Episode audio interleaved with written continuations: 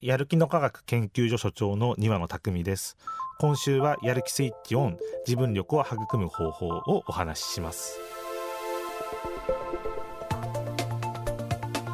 1973年に創業された総合教育サービス企業やる気スイッチグループ。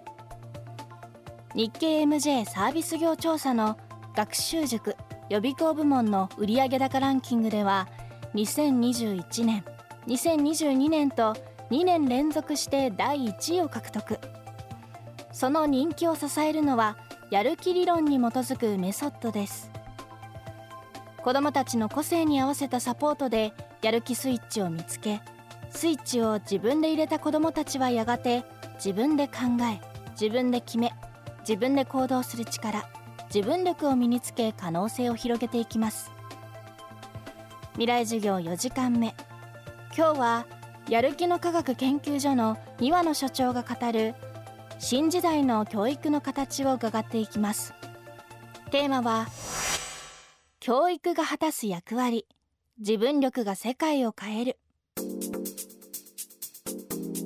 まあ、今教育でいうともともとやはり皆さんお子さんってまあみんな可能性があって、まあ、ただそこっていうのはまあ一律の教育でまあ伸ばしていきましょう。でそこをどれだけお子さんが伸びたかとかどういう能力があるかっていうのはまあ一律のペーパーテストで測ってっていうところがまあ基本的にこれまでの教育のあり方でした。じゃあその可能性ってその人によって違うよねっていうことだったり、まあ、あとそのまあ、実際の社会で必要になることと、まあ、今の能力の測り方っていうのが、まあ、少しずれているんじゃないかなっていうところに、まあ、その気がつき始めてそこが今その個別最適化というふうに、まあ、その呼ばれたりしていますけれどもお子さん一人一人がじゃこの子なんか何に興味があって将来どういうことをしたくてだからこういう勉強を今やって大学で言うとだから私ここの大学っていうような、まあ、ある意味その自分の学びののストーリーをプレゼンテーションするようなところにまだんだん変わってきています。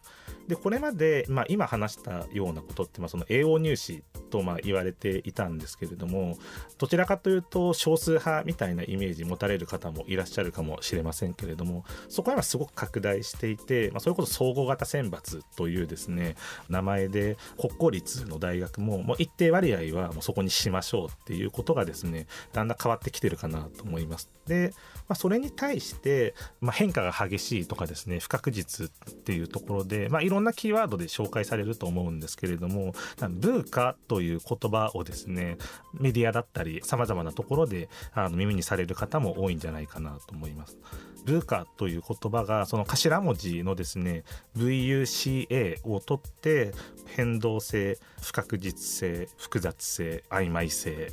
こうした時代になると要するに何が必要とされるかっていうところがもうどんどんどんどん変わってきますのでそういう時にま何が必要になってもちゃんとまあ自分でやるべきことを決めて考えて行動できるというような自分力というものがですねあのますます重要な時代になってきてると考えています。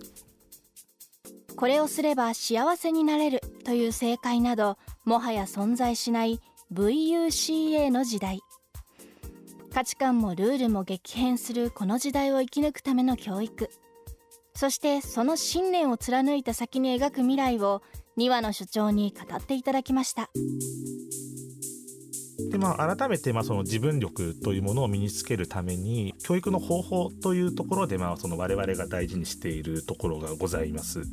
今そのエドテックという言葉もですね聞いたこと耳にされたことある皆さん多いんじゃないかなと思うんですけれども今まあ教育にもですねあのギガスクール構想だったり、まあ、タブレット学習だったりですねあのどんどん IT というところが入ってきています。で我々はまあこの IT をまあその生かすべきところと人がちゃんとやるべきところとですね、まあ、しっかり切り分けてその例えば自分でですねあの計画を立ててそこに向けて頑張ってみるとか目標を立てるとかですねあとその分からないところを伴走するとかそういうところはやはりそのリアルな人っていうところがしっかりサポートをしながら、まあ、ある程度あの努力苦労していただいてあの学ぶべきところかなと思っています。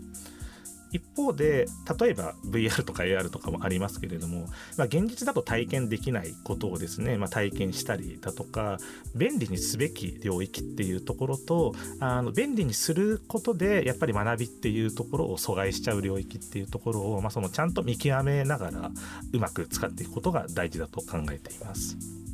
そうやっぱり今いる環境から羽ばたくためのやっぱり武器っていうものを提供するのがあの教育のその役割かなっていうことなんですけれども、まあ、そうした形で、まあ、それこそ自分力を持った人っていうところがあのどんどんどんどん増えて育っていくとやっぱりは自分があの強いのって多分ここであの自分はこの環境だと合うなっていうことがですね多分皆さん分かるようになってそうすると一人一人がやっぱりより輝く環境をちゃんと選んで生きていけるでそうするとやっぱり自分があのやりたいことと求められること とできることっていうところがやっぱり3つマッチしてるところで生きる働くってすごい幸せじゃないですか。でそうしたことをできる人がやっぱり一人一人増えていくとあのそれこそ、まあ、日本だけじゃなくてあの世界規模で、まあ、その私たち適材適所というふうに呼んでいるんですけれどもちゃんと世界規模の適材適所というところが図られて結果として社会も良くなる。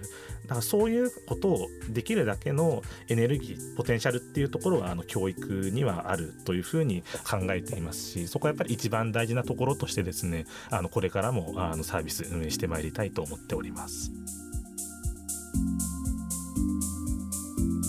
未来授業今週の講師はやる気の科学研究所所長の三輪野匠さん。今日のテーマは教育が果たす役割自分力が世界を変えるでした。この番組はバックナンバーを含めポッドキャストで配信中です。